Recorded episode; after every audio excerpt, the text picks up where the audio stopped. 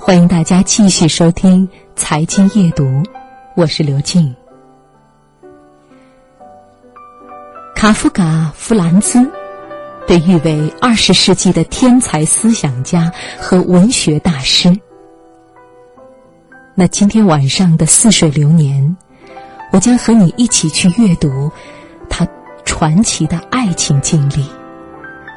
请你听，死神面前的。情舞蹈，那样的相遇，注定是一场与死神面前的爱情舞蹈。遇到那个男人时，他的生命已经进入了倒计时，病痛的折磨使这个三十九岁、正值壮年、身高一米八二的大男人。只剩下了不足五十五公斤，他天天咳血，并且对未来绝望，拒绝治疗。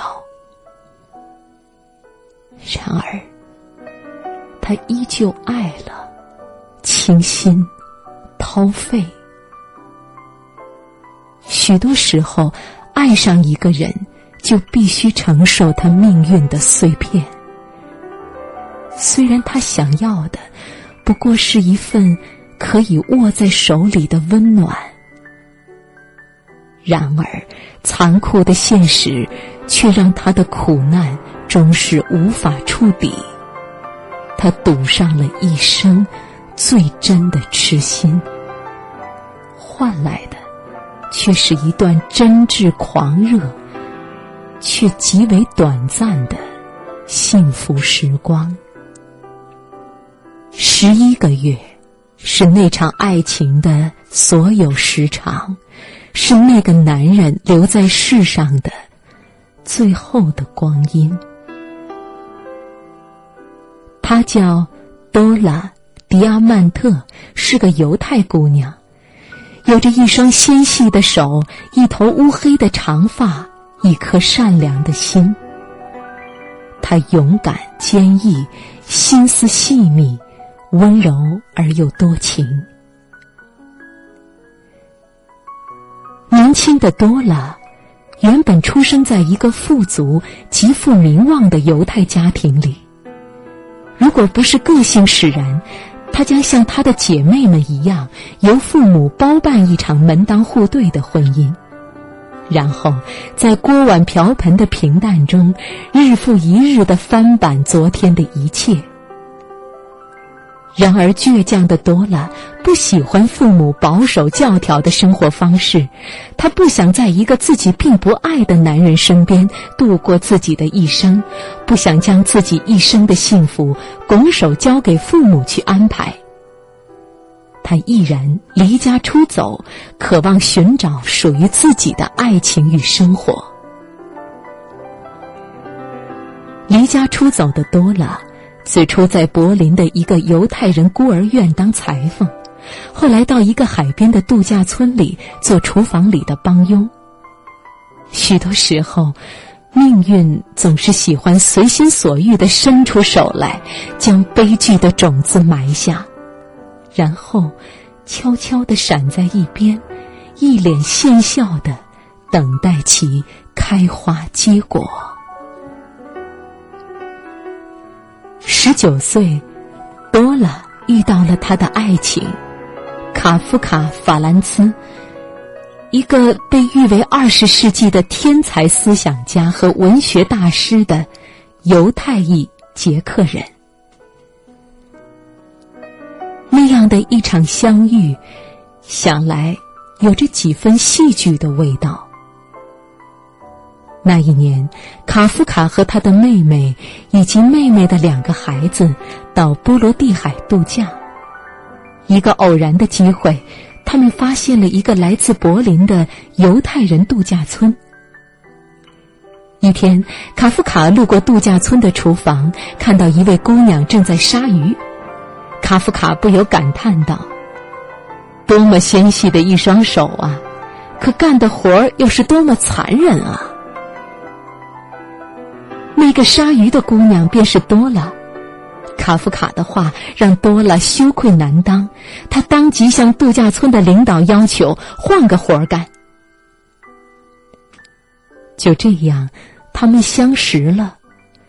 那个男人深邃的思想、幽默的谈吐，以及隐藏在这些表象背后的令人心碎的忧郁与绝望，深深的触动了多拉。同时，多拉身上那种坚毅与执着，以及青春的勃勃生机，也深深的感染了卡夫卡。他们相爱了。多拉的出现唤起了被卡夫卡压抑和扭曲了一生的生活意志。爱情的力量是这个已经对自己的生命自暴自弃的男人重新燃起了活下去的欲望。他开始像个孩子般俯首贴耳的听从多拉的话，认真的接受医生的治疗。后来，他们在柏林租了房子，开始同居。在多拉的身边，卡夫卡的每一天都沉浸在无限美好的遐想中。多了一起生活的日子里，卡夫卡得到了他一生都没有得到的温暖与爱。多拉用希伯来语给卡夫卡读《叶塞尼亚》。阳光下，这两个文学的寄生儿，在广袤的犹太文明的草原上，尽情地享受着爱情与文学的激情相互撞击所带来的飞扬至极的快乐。布拉格人的寓意中，“卡夫卡”这三个字，是瞬间密集的生活的意思。或许，冥冥中这也昭示着，他们的爱情不过是生命中一段轮转着、不期而遇的幸福瞬间。然后，在某一时刻，这一幸福戛然而止，用卡夫卡的方式，留给生命一幅冗长的寂寞画卷。一九二四年春天，一个草暖风熏的日子里，医生告诉卡夫卡，他的病有了缓解的趋势。